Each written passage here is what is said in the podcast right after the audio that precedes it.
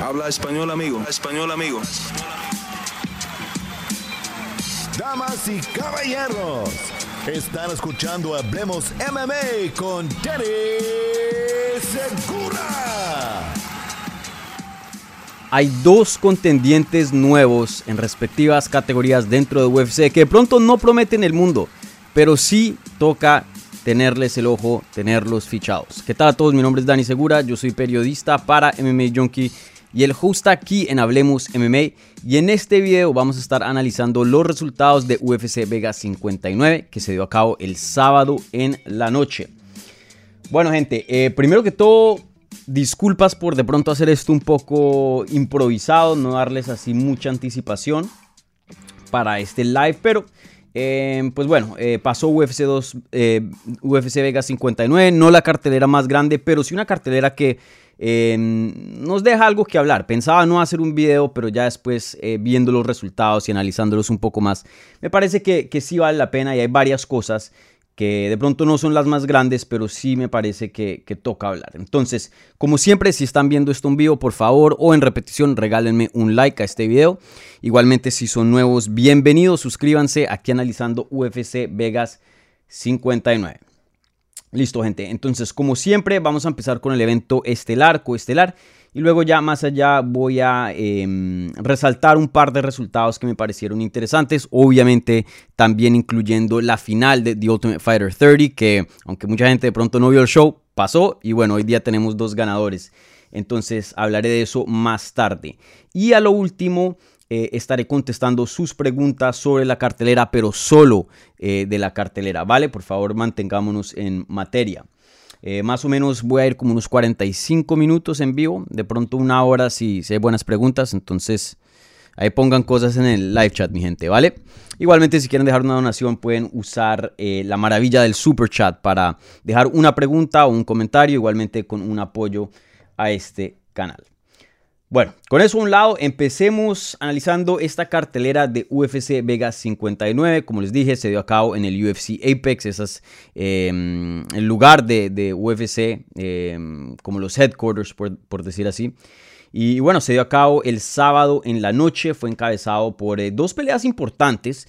Y, y, lo digo, vuelvo y lo digo como lo dije en el principio, no las más importantes, no es que de aquí iba a salir el siguiente retador al título, pero aquí salía alguien, o podría salir alguien, que estuviera tocando en el top 5 y obviamente eh, por más de que eso no sea la, posición más alta dentro de una división, de todas maneras es una posición muy muy importante, ¿vale? Entonces, bueno, eh, la primera pelea así de contendientes top, que fue la que encabezó este evento, eh, fue una pelea en semi pesado donde Jamal Hill derrotó al ex retador de título y veterano de este deporte, Thiago Santos, vía knockout técnico en el cuarto round de la, de, la pelea. Y, bueno, ¿qué se puede decir de este desempeño? Un desempeño donde Jamal Hill em, hizo su trabajo, donde Jamal Hill cumplió con su deber, pero a la misma vez sí tuvo un poco de dificultades aquí. Em, y ya más adelante vamos a hablar de, eso. Pero así por encimita pasó. Pasó la nota, pasó el grado llamado Hill. Eh, Hill prácticamente, mm, claramente, tenía más confianza en las manos, tenía más poder. Thiago Santos eh, tuvo algunos buenos momentos, me sorprendió que eh, empezó a luchar mucho más, eso es algo que usualmente no estamos muy acostumbrados de ver de Thiago Santos, ya debido a que es un striker. Eh, pero vimos que estaba intentando evolucionar y poner cosas nuevas en su juego. También en peleas anteriores había sido criticado bastante por ser, como se diría en inglés, gun shy, o sea, tímido, temeroso a la hora de, disparar, ¿no? A la hora de atacar. Y, eso no fue lo que vimos de Thiago Santos. Me pareció que, aunque mm, pienso que de pronto los mejores días de su carrera ya están en el pasado, veo un, peleador que está intentando evolucionar. Entonces, eh, como dije, vimos el componente de la lucha. Igualmente, eh, vimos que estuvo mucho más activo con las manos. Entonces, bueno, con eso se tuvo que enfrentar Jamal Hill. Jamal Hill, en mi opinión, había perdido el primer round. Creo que el segundo lo había ganado. El tercero lo perdió definitivamente. Una pelea competitiva.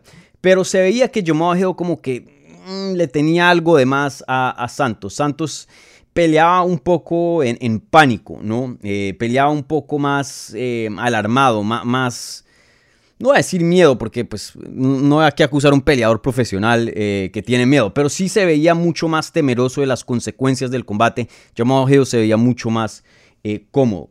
Entonces, em, sí, así fue la pelea y en el cuarto round, llamado Geo, pues el poder que tenía en las manos, consiguió el knockout. Y, bueno, Thiago Santos tiene un, buen poder, eh, pero ya creo que los mejores días de, él están, están atrás. Y bueno, ¿qué puede seguir para Llamado Geo? Eh, él pidió una pelea de título, pero no creo que se la den. Creo que hay una fila bien larga de contendientes hoy día. Eh, pero sí creo que se merece alguien del top 5. Y él le había dicho, yo quiero una pelea contra Jiri Prochaska, esa es la pelea que quiero. Pero si no me la dan, el que antes era campeón, Jan Blachowicz, ese también me sirve. Entonces, para mí eso tiene sentido. Toca ver en qué punto lo, ponen en los rankings aquí en la división. Eso va a ser interesante cuando hagan update el, martes. Eh, Mago Medan Kalaev, por ejemplo, me parece que se merece algo mejor o de pronto una pelea de título. Em, entonces, esa pelea no tiene mucho sentido. Eh, Rakic, Rakic tiene alguna pelea, déjenme me cercioro. Eh, Mm, bueno, no sé si viene una pelea, una derrota contra Jan Blachowicz. Y, si no estoy mal, está lesionado. Ahí veremos, eh, no es exactamente cuál es el estatus de, Rakic. Pero bueno, eh, Anthony Smith viene de una derrota y después el número 6 es Thiago Santos, quien obviamente eh, Geo acabo de vencer. Entonces, para mí, Jan Blachowicz no tiene oponente. Si UFC decide hacer Jiri Prochaska, la revancha entre Jiri y Gloria Teixeira, para mí que hagan esa pelea en esa misma cartelera, ¿por qué no? Eh, con Jan Blachowicz y Jamal Hill. Sí me parece que, que, se, mm, que se merece una pelea grande, una pelea de alto calibre, pero no una pelea de título. Me parece que, eh, que Ankalaev o, el mismo Gloria Teixeira, debido a la naturaleza de la primera pelea con, con Jiri, se merecen más esa posición. Y, bueno, para Thiago Santos, eh, esto sí que lo he estado pensando y, sí que es difícil de descifrar, porque tiene 38 años de edad, ha sufrido varias lesiones en su carrera, ha pasado por muchas guerras, tiene un millaje eh, bien extenso, em, como dije, ya cerquita a los 40 años de edad, más de 30 peleas como profesional. Eh, no, se ve, no se vio excelente, pero sí vi cositas nuevas. Y eso creo que eh, le da un chance más a, que continúe peleando. Me parece que de pronto no vaya a retar por un título a futuro, pero me parece que Thiago Santos, si sigue así, si sigue intentando buscar nuevos aspectos de su juego, em, de pronto pueda conseguir victorias importantes y estar en peleas grandes, de pronto eventos coestelares, estelares, dependiendo con, con quién pelee, obviamente. Eh, pero sí pienso que pueda que tenga un futuro como de gatekeeper, y lo digo con todo respeto, ¿no? Eh, de esos peleadores veteranos que se mantienen dentro del top 10, top 15, ganan hartas, luego los ponen contra prospectos y eso es como a ver si, bueno, si se pasa este, bienvenido al top 5. Eh, creo que esa va a ser la función de, de Thiago Santos a futuro. Pero bueno, ahí veremos. Gloria Teixeira se volvió campeón a los 40, ¿no? Entonces, a los 42, ¿no? Entonces, eh, uno nunca puede descartar al 100% un, contendiente. Pero sí, eh, Thiago Santos en, combates pasados no me gustaba para nada cómo se veía. La pelea con Ankelaev fue terrible. La de Johnny Walker, aunque la ganó también, no fue muy buena. Eh, y esta creo que inspiró un poquito. Pues imagínense, creo que la pelea ganó Bono de la noche, ¿no? Pelea de la noche. Entonces eso habla de, de qué tanta resistencia puso Thiago Santos. Estaba dispuesto a marchar, estaba dispuesto a intercambiar, mostró eh, áreas nuevas, sectores nuevos de su juego que antes no habíamos visto. Entonces, no, no, no quiero ser tan, tan estricto con Thiago Santos. Ahí vamos a ver cómo, cómo se ve a futuro. Bueno, y ahora pasando al evento coestelar de la cartelera, para mí esta era mi pelea favorita eh, y bueno, fue una pelea muy muy buena. De pronto no, no al nivel del evento estelar, pero sin duda una pelea que tuvo mucha, mucha acción. Y estamos hablando en las 170 libras, Jeff Neal vence a Vicente, derrota a Vicente Luque vía knockout en el tercer round a los 2 minutos y un segundo. Wow, ¿qué puedo decir? Eh, probablemente el mejor desempeño de esta cartelera vino por Jeff Neal y una de las sorpresas más grandes. Y no porque Jeff Neal ganó, porque creo que em, la gente que, sabe, la gente que eh, analizó bien este combate. Sabía que Jeff Neal, por su poder, porque es un buen striker, tenía un chance, sí, claro, tenía un chance en este combate. Vicente Luque era el favorito y hoy, y por obvias razones, Vicente Luque es un peleador fenomenal. Pero Jeff Neal, pues eh, sí tenía un chance aquí. Pero la manera que lució fue tan dominante. Em, el, timing, la paciencia, em, cómo escogió los golpes, las combinaciones. Eh, y ganarle en el striking a Vicente Luque, o sea, hemos visto en el pasado que a Vicente Luque de pronto Belal Mohamed le gana usando la lucha, cosas así. Bueno, en algún tiempo vimos a Steven Wonderboy Thompson, que ha sido uno de los mejores strikers de, este deporte, em, le ganó, pero antes de eso, pues, afuera de eso, eh, Vicente Luque es un peleador que ha estado noqueando a muchísima gente. Noqueó a, Brian Barberina, le ganó a Mike Perry en una pelea de, striking, em, mejor dicho. Em, Vicente Luque es un peleador muy, muy difícil de ganarle de pie. Y eso fue exactamente lo que Jeff Neo hizo. Eh, me pareció que Vicente Luque conectaba muy bien, conectó con bastantes patadas a las piernas y al cuerpo muy bien. Pero Jeff Neo se movió bien, supo cómo defender y tenía una izquierda que la estaba conectando vez tras vez, tras vez, tras vez. Y Vicente Luque, por más de que intentaba usar movimiento, siempre se estaba encontrando con esa izquierda de Jeff Neal. Y sí se veía una diferencia, y Vicente Luque pega duro, quiero aclarar, pero sí se veía una diferencia de poder entre estos dos. Jeff Neal, la verdad que tiene unas manos muy, pero muy, pero muy pesadas. Y, bueno, eh, para mí ganó el primer round Jeff Neo, ese se lo di un 18 a Jeff Neo, porque conectó varias veces a Vicente Luque, lo tumbó al suelo varias veces, Vicente Luque estaba en malas posiciones, em, claro, también él, él, tuvo su ataque, pero claramente Jeff Neo hizo el daño más grande. El segundo round me pareció que Vicente Luque cobró bastante vida, ese se lo di a Vicente, pero un 19, estuvo cerrado, pero me pareció que Vicente hizo em, lo suficiente. Y luego el tercero, pues ahí es cuando Jeff Neo vuelve y, rescata la pelea, por decirlo así, porque estaba bien pareja, aunque bueno, el primer round, en mi opinión y en, la de muchos, lo había ganado un 10-8. Eh, Jeff Neo ahí es cuando, cuando le, pone el pie al, acelerador y termina finalizando a Vicente Luque, que si no estoy mal, se vuelve la primera persona en finalizarlo eh, vía knockout. Sí, antes de esta pelea tenía dos derrotas tiene seis, tenía seis derrotas, perdón, ocho derrotas en total, dos de sumisión y seis de decisión. Entonces, teniendo en cuenta la gente con, con la que se ha fajado Vicente Luque, strikers con mucho, mucho poder, y nadie lo ha finalizado, creo, que esto habla bastante del poder de Jeff Neo y, el desempeño que tuvo, ¿no? Eh, porque más allá del poder tuvo una estrategia muy buena y la técnica se estaba viendo muy bien. Entonces, vuelvo y lo digo, estas dos peleas, Jamal Hill y, Jeff Neo. Para mí, Jeff Neo, como dije, eh, tuvo el mejor desempeño de la noche, se lució más. Pero ninguna de estas victorias eh, dicen, este va a ser el siguiente campeón. Este necesita retar por el título en su siguiente pelea. No. Pero sí me parece que estos dos están ya eh, en una posición para enfrentarse a un top 5. Creo que eso tiene sentido para ambos peleadores aquí.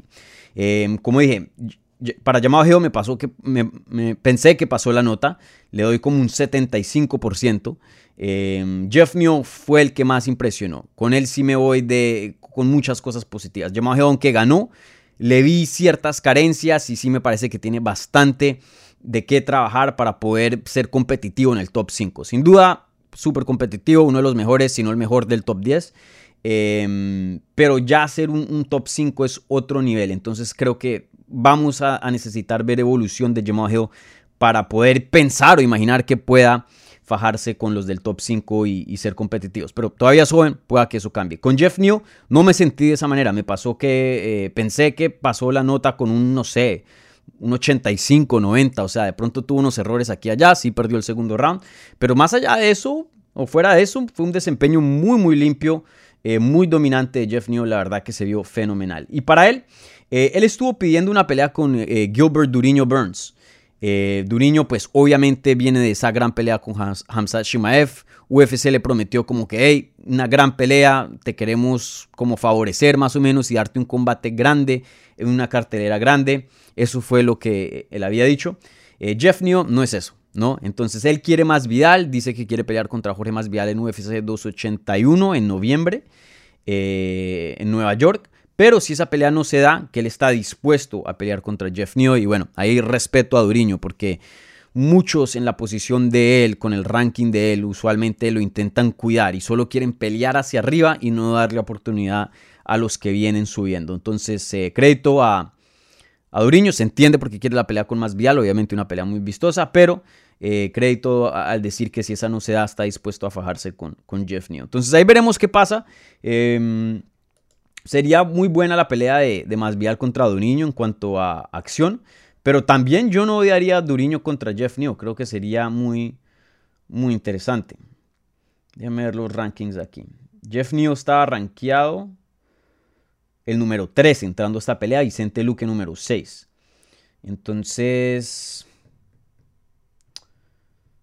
Sí, yo creo que una pelea con, con Burns, ya que Muhammad y Brady van a pelear. Leon Edwards va a pelear contra el campeón. No sé qué rayos está haciendo Colby Covington. Y bueno, por ahí también está más Vidal.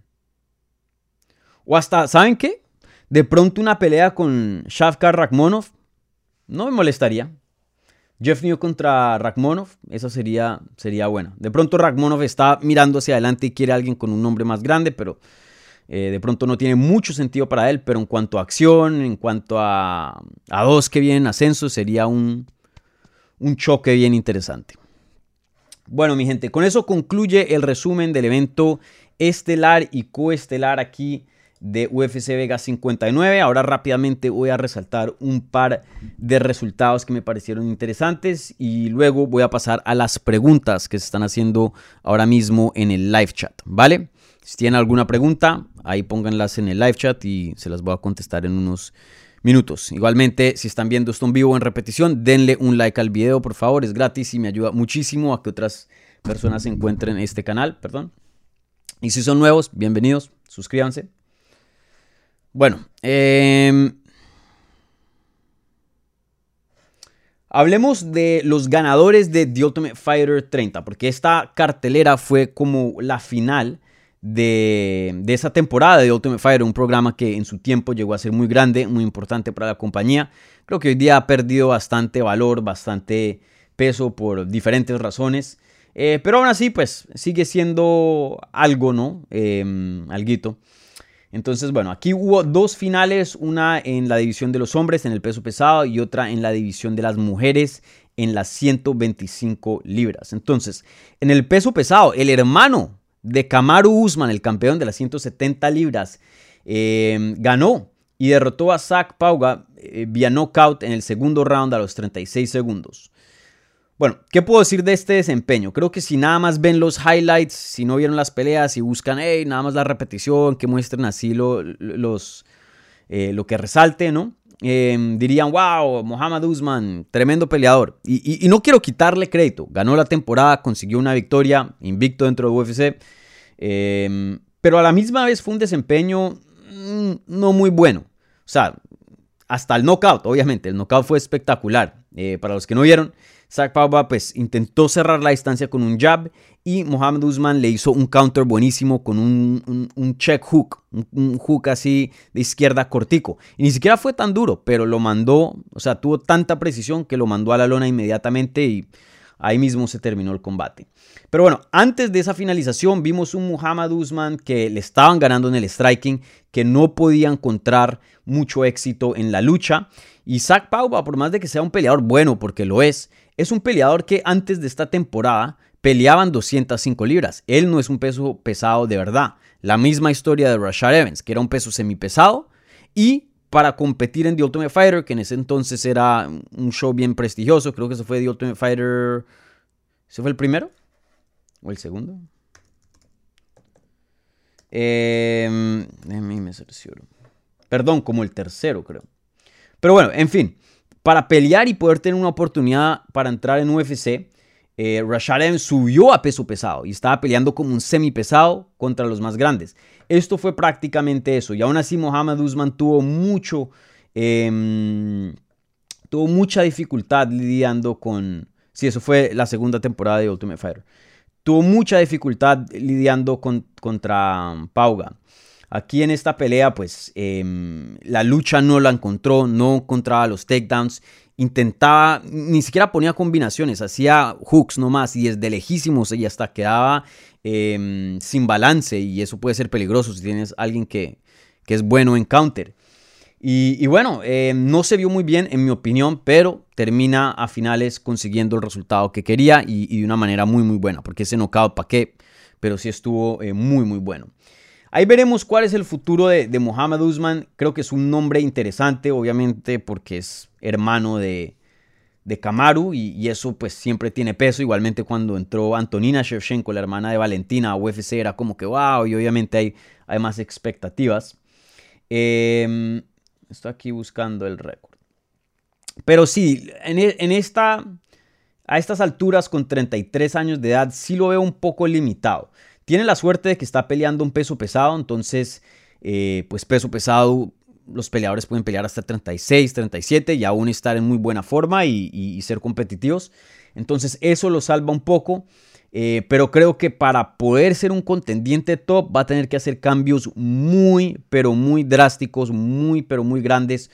Hoy día con el estilo que tiene, eh, que tiene pues em, es suficiente para mantenerse en UFC, creo.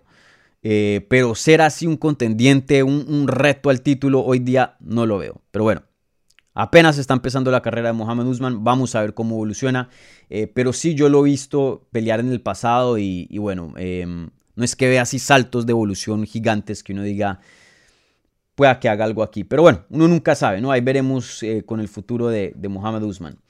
Y en las 125 libras, en la otra final de las mujeres, en la otra final, de, mm, de The Ultimate Fighter 30, vimos a Juliana Miller derrotar a Brogan Walker vía knockout técnico en el tercer round, faltando prácticamente un minuto en la pelea. Y esta pelea sí, sí estuvo impresionado. Y la verdad no sabía qué esperar de este combate. Porque Usman yo ya lo había visto pelear anteriormente. Él había peleado en PFL y peleaba en una promoción aquí chiquita en el sur de la Florida. Eh, Titan FC. Y ahí lo había visto pelear también. Eh, entonces más o menos conocía. Pero esta pelea, la verdad que no, no sabía mucho entrando a esta pelea. Para serles honestos, no vi la temporada de, The Ultimate Fighter. Em, y, bueno, esta peleadora eh, entró con un récord apenas de 2 y 1. Imagínense, e, eso hace 10 años o 7 años dentro de UFC era casi que imposible. De pronto una estrella que, firmaban como, no sé, Kimbo o, o, alguien así, ¿no? De peso pesado. Pero así un peleador común y corriente que entrara a UFC con un récord de 2 y 1, eso no pasaba. De hecho, para entrar a The Ultimate antes, antes, hoy no, lo cambiaron. La regla era tener mínimo, creo que, que 7, 5 7 peleas. Entonces, eh, imagínense. Entonces yo vi este récord de Juliana Miller 2 y 1 y dije, mm, bueno, de pronto no vamos a ver una, una pelea de muy alto nivel. Pero la verdad que estuve, me, sorprendió Juliana Miller. Creo que pues no es un producto eh, súper avanzado. No creo que ya va a ser un reto para Valentina Shevchenko, no. Pero apenas tiene 26 años y sí le vi cosas bien positivas al juego de ella que puede trabajar y si evoluciona bien, si entrena duro, eh, si las cosas están a favor, pueda que llegue y, entre a los rankings y, quién sabe, pueda que tenga aquí peleas grandes. Eh, Juliana Miller, el striking no fue malo. la lucha pues, tampoco fue mala, fue medio regular, buena.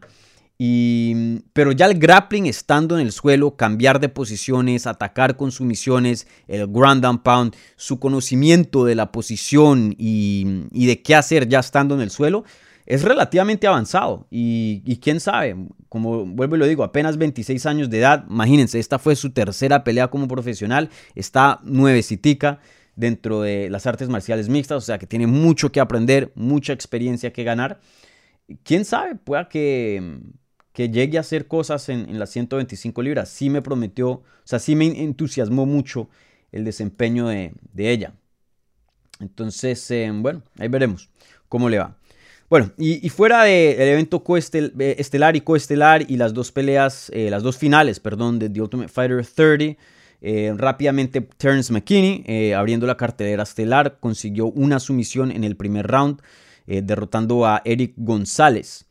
Mm, muy buena. Terence McKinney, yo ya lo he dicho varias veces, sí sé que venía de una derrota contra Drew Dober, pero un peleador que es jovencitico y es muy explosivo, va a finalizar porque va a finalizar, apenas 27 años de edad, un atleta fenomenal, eh, no tiene miedo de pelear.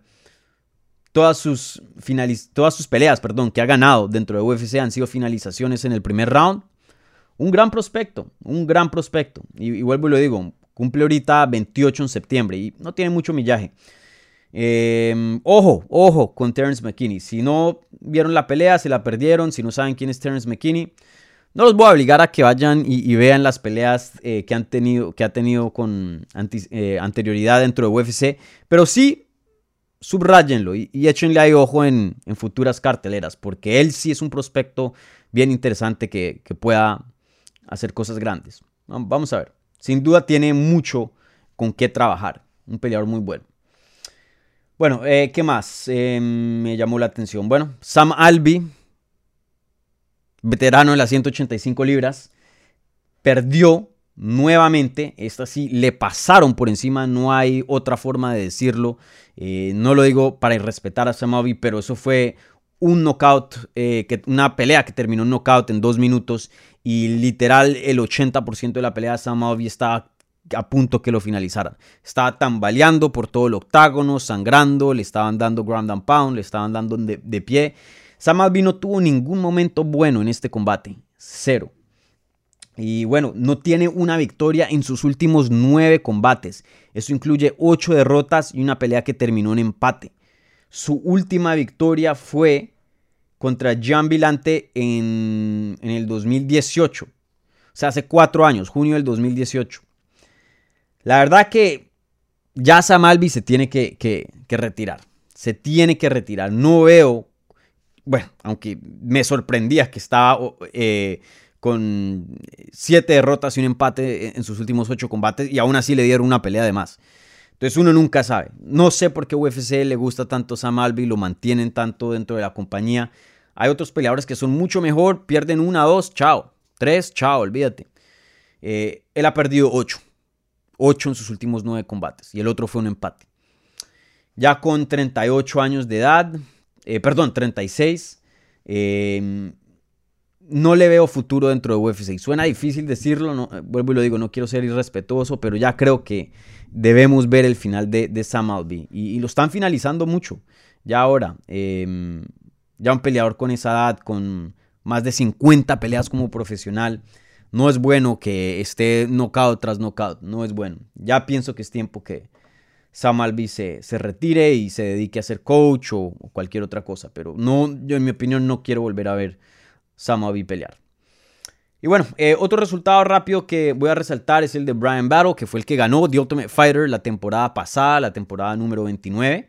Eh, en las 185 libras. Ahora esta fue su primera pelea en 170, su debut en una categoría nueva. Y la verdad que yo pensé que no le iba a ir bien, porque mm, Takashi Sato es bueno. Y no sé si vieron el pesaje el viernes, pero Brian Battle se veía como un cadáver. O sea, estaba mal, mal, mal, mal. Y yo dije, eso no es bueno. Em, pero entró al combate, dio muy buenas patadas, se confundió a, Tekashi Sato cuando pensó que iba a ir al cuerpo, fue a la cabeza con una patada y lo noqueó. Un knockout espectacular y de hecho fue tan bueno que le dieron desempeño de la noche y se ganó 50 mil dólares por esa finalización. Sin duda, la mejor finalización que ha tenido en su carrera. Eh, Brian Battle lo, subestiman mucho porque tiene el pelito así, em, no sé, tiene como un estilo así como como no muy intimidante, ¿no? No es un peleador así que va y te habla en el micrófono, es más como, como chistoso, como goofy se diría en inglés, no sé, no sé cuál sería la palabra así en español, que sí, como chistoso, ¿no? Entonces la gente de pronto no, no lo tienen así como, oh, este prospecto, como un Terence McKinney o otro. Pero la verdad que Brian Battle ganó The Ultimate Fighter, no tiene mucha experiencia, sigue siendo nuevo en, en este deporte. Tres victorias dentro de UFC, invicto dentro de UFC. Un knockout espectacular sobre Takashi Sato que eh, entraba al combate con ya 20 peleas como profesional. Imagínense.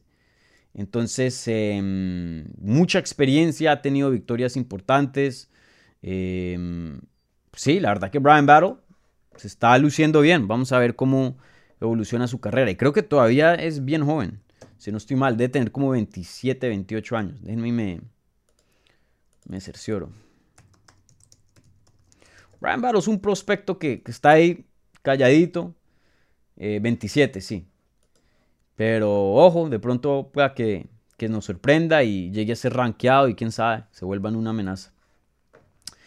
Bueno, gente, ahora voy a pasar a las preguntas que, de live chat. Entonces, por favor, si tienen alguna pregunta, eh, pónganla ahí en el live chat y yo se las voy a contestar ya mismo. Voy a estar como unos 15 a 20 minutos mm, contestando sus preguntas.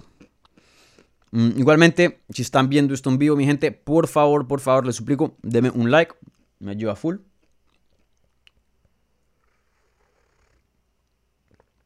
Y si son nuevos, bienvenidos. Suscríbanse. Bueno, mm, a ver las preguntas que hay por acá. Ah, y les quería, bueno, no, les, les cuento al final. Diego Castañeda. Hola Dani, ¿cómo estás? Se me olvidó hablar de esto. ¿Hubo alguna otra cartelera donde todas sus peleas hayan sido finalizaciones? Si no estoy mal, esta es la primera de UFC. De pronto ha pasado en Bellator, de pronto ha pasado en, otras promociones. Seguro que ha pasado en otras promociones. Pero en UFC, si no estoy mal, déjenme me, me cercioro. Creo que sí. Mm, creo que esta es la primera. la primera cartelera que todas las peleas terminan en finalizaciones. Para mí eso es perfecto. Me encanta. Mucha acción, finalizaciones buenas y la noche pasa así. Rápido, rápido, rápido. Aunque bueno, a veces pues las decisiones son buenas, pero si hay muchas, se alarga y se alarga y se alarga.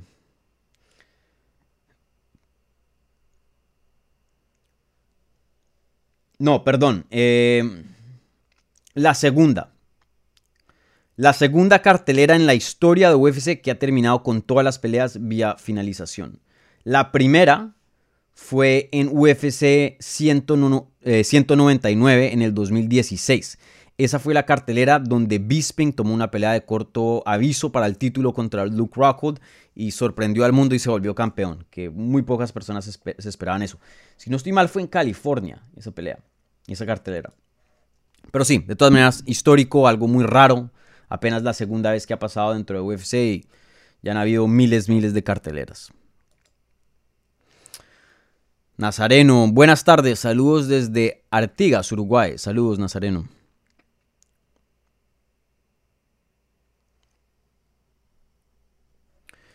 Diego Fernando Vuelva Silva. Dani, nadie da un peso por este Fight Night y fue muy bueno. Sí, es que, miren, los nombres no, no garantizan, prometen pero no garantizan peleas fenomenales, ¿no? Por ejemplo, ¿se acuerdan cuando hicieron la pelea entre Ingano y Derek Lewis? La gente pensó, no, esto sí o sí termina en un knockout y fue una de las peleas más aburridas de la historia de la compañía.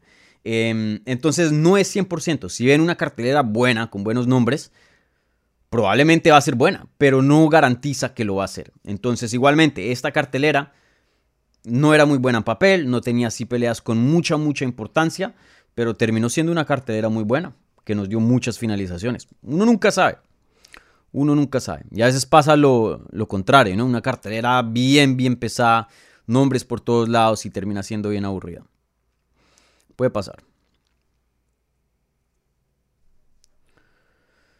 Bueno, aquí haciendo preguntas del Contender Series. Vuelvo y recuerdo, solo estoy contestando preguntas acerca de esta cartelera. Like, mi gente, por favor. Ahí hay casi la mitad no, han dado like, ¿vale? Les recuerdo. Pepe Martínez. Buenas tardes, Dani. ¿Qué tal estaría una pelea entre Terence McKinney y Paddy Pimblet? Si no estoy mal, Terence McKinney pidió a Paddy Pimblet, ¿no fue? Ya se me olvida. Eh, déjenme cercioro. Creo que sí.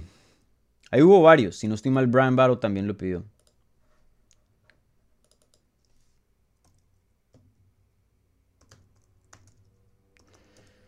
Eh, Terence McKinney.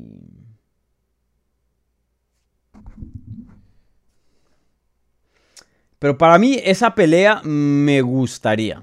Me gustaría. Creo que... Mm, y de esto lo hemos hablado en el pasado, ¿no?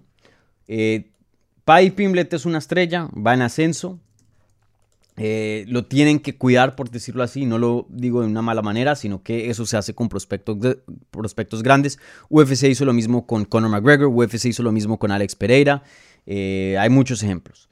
Eh, entonces, no sé si Terence McKinney sería el paso ideal, porque Terence McKinney, o sea, ustedes me hablaron, me vieron hablando qué tan bueno, ¿no? Qué tan bien de Terence McKinney. Entonces, es una pelea dura.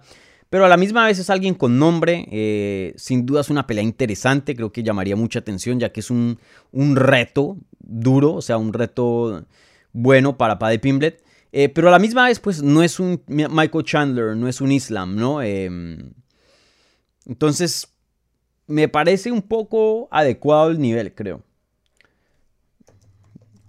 Pero sí, esa, esa pelea me gusta, pero no, no sé. Yo, por ejemplo, tendría a Terence McKinney como favorito, entrando a un combate entre esos dos.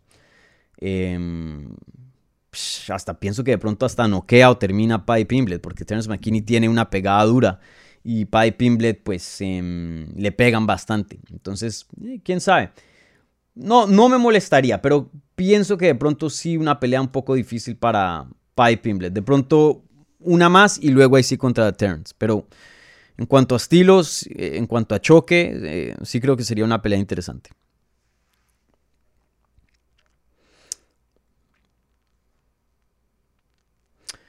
Diego Castañeda, pues sí, ya hablamos de eso, pero fue prácticamente lo que mencioné yo. Estoy de acuerdo con tu análisis aquí. Dani, ¿cómo es el hermano de Kamaru? Creo que no le gana a los top o no sé si estoy siendo muy apresurado. Pues Miren, a los 33 años de edad ya tiene bastante bastantes peleas, ya uno más o menos ve el rumbo, ¿no? Y no pienso que ese rumbo sea al top. Pero vuelvo y lo digo, a veces los pesos pesados pues em, evolucionan tarde. Pueda que eso sea el caso. No, no, hay, no creo que haya un chance así muy alto, pero pueda que sea el caso, uno nunca sabe.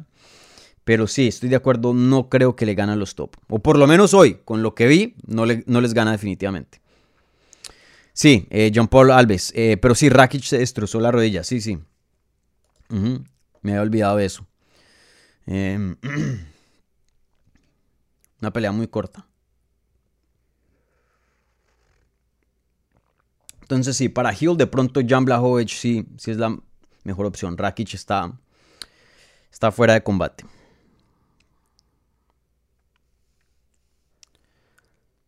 Franco Alberto Chávez Cuscano. Buenas. ¿De qué manera, si no solamente por el, por el, mero espectáculo, puede entenderse que Albi pueda seguir peleando en la compañía? Brother, no sé. Franco, no tengo ni idea. Em, para mí fue un shock que Sam Albi estuviera peleando hoy. Y ha sido un shock ya por varias peleas. Es como que cada vez es como que este man lo van a cortar, este man y sigue y sigue. Y literalmente ha estado en una racha histórica. La, la otra racha terrible, más grande dentro de UFC, era la de BJ Penn. Y esto literalmente es Sam Albi. Este sábado hizo historia y no de la buena. Eh, brother, no muestra nada de evolución, sino cada vez se ve peor, peor en cuanto a su técnica. Físicamente no es que sea un, un superatleta para nada. Eh, lo único que antes tenía que era favorable es que tenía poder en las manos, eso sí tiene un poder bien raro que sale de la nada y tenía una buena quijada. Pero hoy día lo vemos más lento, el striking de para abajo y la quijada ya se le está yendo y ya lo están noqueando. literalmente no, Sam Alvin no tiene nada que ver dentro de UFC. Y no quiero aquí decir, hey, UFC, córtenlo. O sea, no, no, no, no estoy, no quiero presionar o o, no celebro, esa es la palabra, no celebro el despido de Sam Alvey de la compañía de UFC, no. Pero como analista tengo que ser honesto y veo lo que veo hoy día y no es calibre, no, no tiene con qué competir dentro de UFC y por bastante. Y si sigue así, se va a lastimar. Se va a lastimar. Entonces, eh, con bastante millaje, ya más cerca a 40 que a 30, para mí que ya termine Sam Alvey su carrera. No, no me gustaría volverlo a pelear. UFC o no. Así se vaya a Bellator o a otra, no me gustaría verlo, en mi opinión. Pero bueno, hay cada quien verá, ¿no? Y quién sabe si UFC le dará otra oportunidad, porque ya le dieron tantas que, que pueda que siga, quién sabe. a este punto nada me sorprende.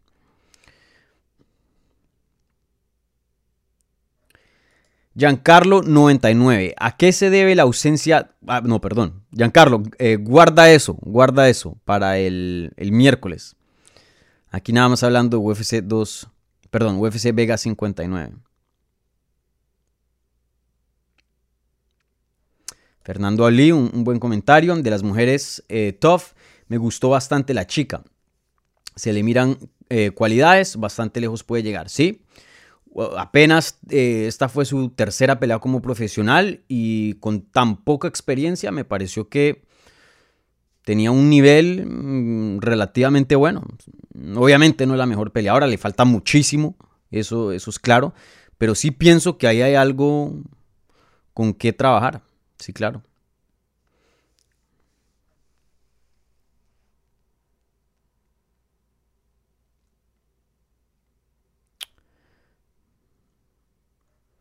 Aquí Maximiliano Solora. Solorza, perdón. Con esta derrota, Luque retrocede bastante en el ranking. Bueno, hizo una pregunta en dos comentarios acá. ¿Tú qué crees, Dani? Sí, obvio, obvio, sí, sí. Eso no se puede eh, discutir, ¿no? Es, claro, un, paso claro atrás para la carrera de Vicente Luque. Eh, quien entrando a este combate estaba diciendo, hey, yo no me veo muy lejos del título. Y yo sé que algunas personas en los comentarios eh, lo atacaron por... Denme, un segundo. Este computador no estaba cargando, menos mal tenía bastante batería. Bueno, em, como decía, pues no pienso que estaba eh, a una pelea de un título, pero sí, perdió contra Belado, pero Belado stop. Y antes de eso tenía un montón de victorias. Entonces, si conseguía una victoria acá, creo que lo ponía de vuelta para fajarse con un top 5 y, de pronto estar a dos peleas más. Eh, o quién sabe, lesiones, cosas pasan. Recuerden, él el año pasado, si no estoy mal, pesó eh, para hacer reemplazo a la pelea de 170 libras entre... Mm, Creo que en ese entonces era Usman contra Covington 2 y él fue el backup. Literalmente UFC le pagó para que pesara y fuera el reemplazo. Esa pelea no se cayó, pero o sea, uno nunca sabe, cualquier cosa puede pasar. Pero bueno, sale aquí eh, Vicente que tuvo un corazón fenomenal. Creo que a pesar de la derrota mostró cosas buenas que ya sabíamos de él. Eh, y bueno, lo finalizaron y creo que va a tener que cambiar bastante porque em, si quiere pelear por un título, pues tiene que ajustar hartas cosas. Como vimos en la derrota con Belal en la lucha y ahora en el striking, pues lo pudieron descifrar y, no se pudo recuperar de, de esas. Entonces, sin duda, un peleador que es un talento, un top 10 fácil. Eh, me atrevería a decir que un top, él más o menos, en mi opinión, es entre los mejores 8. Eh, diría que él es 8 7, más o menos, ese es su, su puesto en la división, que es obviamente un puesto bien alto. Estamos hablando de los mejores peleadores del mundo. Pero sí, sí se está viendo que no puede dar ese, ese paso de más. No, no puede salir de esas. No puede romper ese techo por ahora. Em, me había preguntado mi amigo eh, Luke Thomas cuando había hecho el show de él, que estuve ahí como invitado, Morning Combat, el miércoles, que si los chances de Luke para ser campeón, si ya no, nos podíamos despedir de eso, que sí iba a ser campeón. Y entrando a la pelea yo dije, vamos a ver. Después del resultado sigo diciendo, vamos a ver, pero sin duda creo que achica un poco más esas em, expectativas. Eh, ahí veremos, vuelvo y lo digo, Vicente Luque sigue siendo uno de los mejores del mundo. Eh, tiene cosas muy, pero muy buenas. Eh, un peleador que viene de un campamento fenomenal. Apenas 30 años de edad. Em, quién sabe, en un año o dos años, este es el prime, ¿no? Y aquí es donde hacen el, número más rápido, más grande de evolución. Entonces, em, quién sabe, pueda que Vicente Luque cambie algunas cositas y, y veamos que pase de ese nivel del top 5. Pero por ahora vemos que ese es su límite por ahora. Ahí veremos qué le sigue. Pero sin duda, una derrota dura para Vicente, especialmente porque lo finalizaron y eso nunca nadie lo había hecho en el pasado.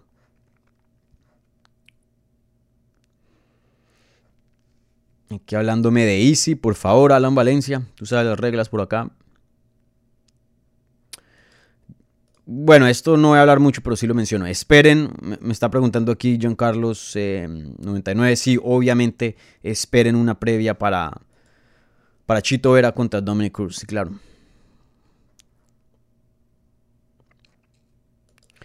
Clint Brandon. Hola Dani, ¿qué opinas de la esquina de Vicente Luque? En sus dos últimas peleas jamás se ajustó a su rival, simplemente hizo lo que hace siempre por toda la pelea.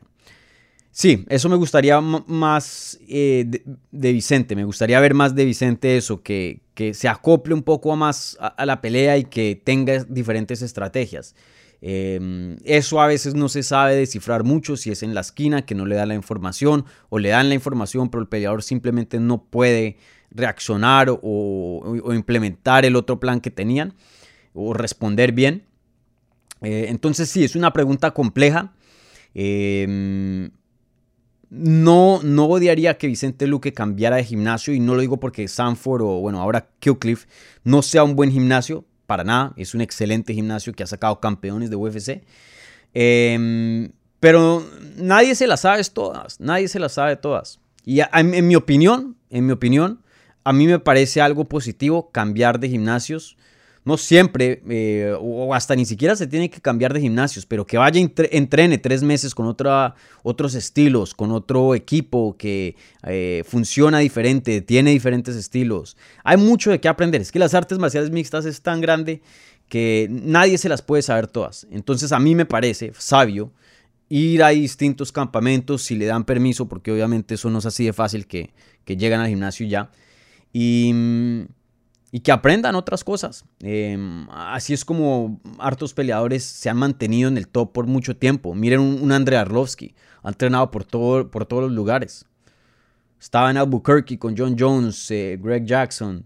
Ahora está en, American Top Team, un peleador que ha, ha, buscado muchas... Em, muchas diferentes fuentes de información. Una lista Overeem que reinventó su estilo varias veces en el transcurso de su carrera y ya viejo, y se mantuvo como un contendiente por muchos, muchos años. Cuando paraba de aprender, ¡pum! Se pasaba a Jacksons, estaba en lo que antes era Sanford, em, se fue para Colorado, entrenaba luego en Europa, mejor dicho. Eso, entonces, de pronto, si Vicente Luque se ve un poco... Mmm, repetitivo, por decirlo así, en su estilo. No vemos mucho cambio, o sea, un estilo de todas maneras y una técnica de un nivel muy alto, pero de pronto no vemos muchas variaciones, como mencionas tú, eh, Brando. Eh, sí, de pronto pueda que sea sabio tomarse un tiempo off, recuperarse y ir a aprender otras disciplinas, ir a aprender de otra gente. ¿Por qué no? Pero sí, pienso que eso es un, un comentario justo, Brando.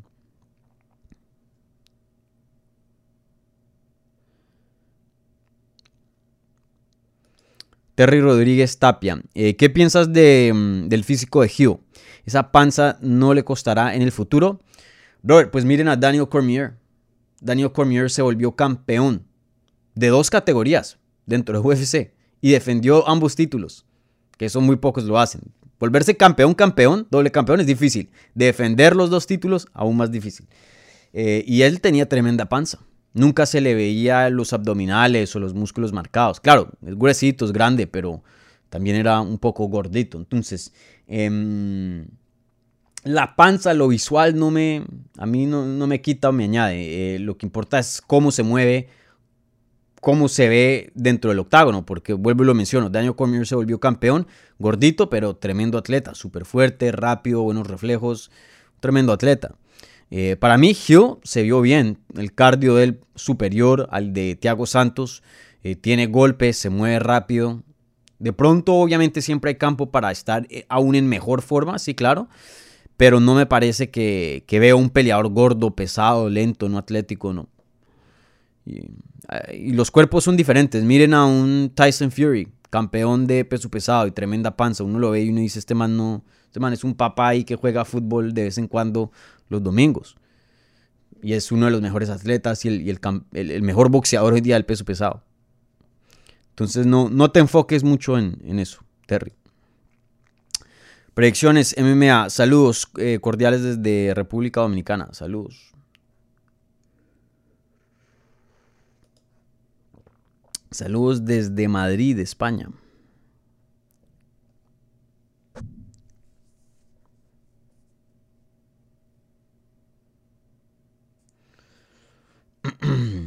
¿Cuánto vamos? Doy unos 5 minutos más. Estoy preguntándome de Hamzat, no voy a contestar.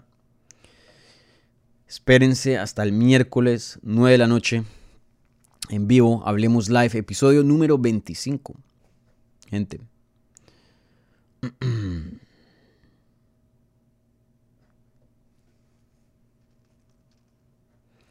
Germán Cruz, un saludo. Gio ganó, pero se, se vio muy mal.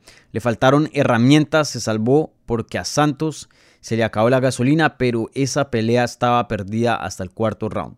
No. Creo que Santos iba ganando un 29-28 entrando al cuarto round.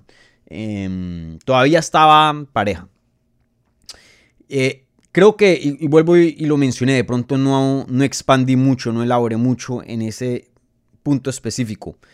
Había dicho que eh, Gio pasó la nota, pasó el grado, pasó la clase, hizo su trabajo, pero no deslumbró, no fue un Jeff Neal. No pasó con un 90, no pasó con un 85, un 80, pasó con una, un 75, una C más. No fue A o B. Eh, vuelvo y lo digo, hizo su trabajo, nos mostró cosas que se lució bien, pero estoy de acuerdo contigo, Germán Cruz, que aquí pones este comentario y lo, lo resalto. Gio mostró cosas que en el top 5 no, no, vas a poder hacer, que en el top 5 no funcionan. Eh, imagínense cómo lo controló Thiago Santos, que es un striker, no un luchador, tradicionalmente hablando. Imagínense lo que le haría un Glover Teixeira.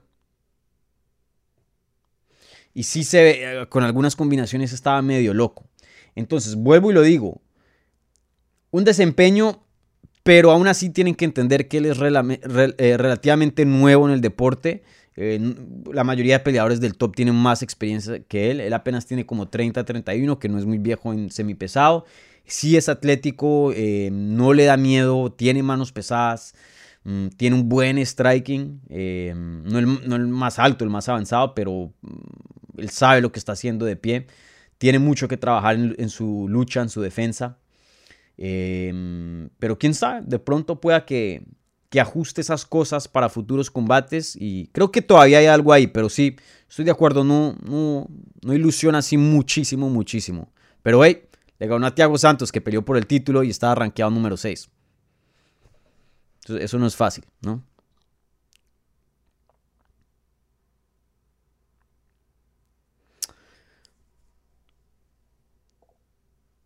Aquí personas hablando de... Mm,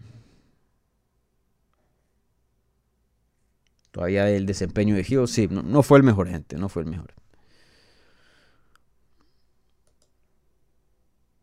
Álvaro Bordonde. Me dolió la derrota de Vicente. Creo que ya no será el mismo. Dani, ¿qué opinas?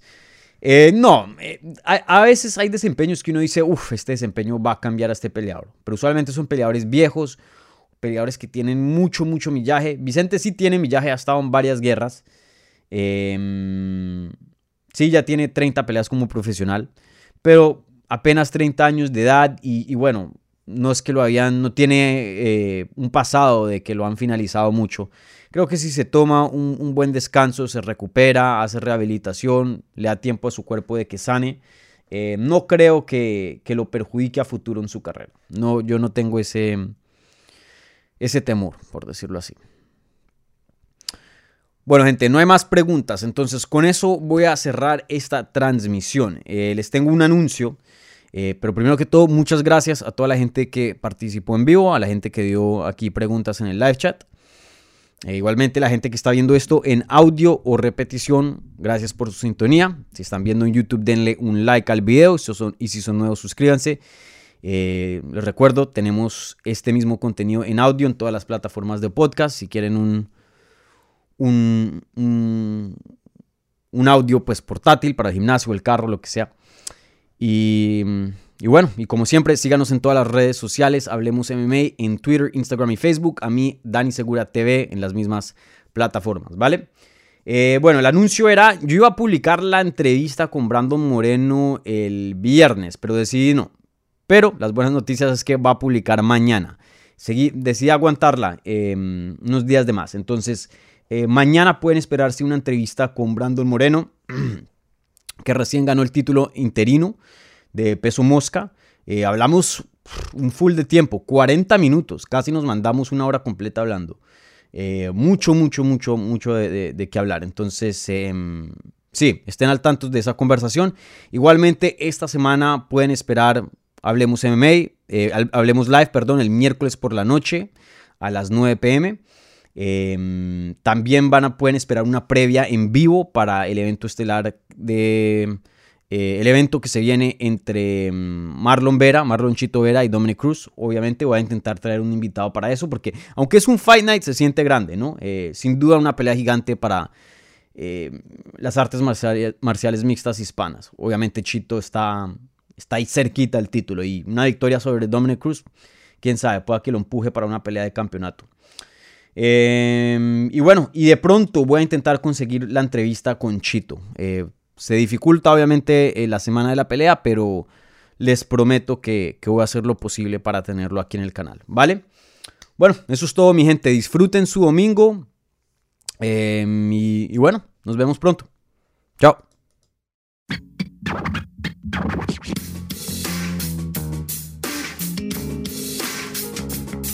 Gracias por escuchar Hablemos MMA. Si les gustó el show, los invitamos a que se suscriban en su plataforma favorita de podcast para recibir episodios semanales. También déjanos tu review o cualquier comentario. Pueden seguir Hablemos MMA en Twitter, Instagram y Facebook en arroba Hablemos MMA.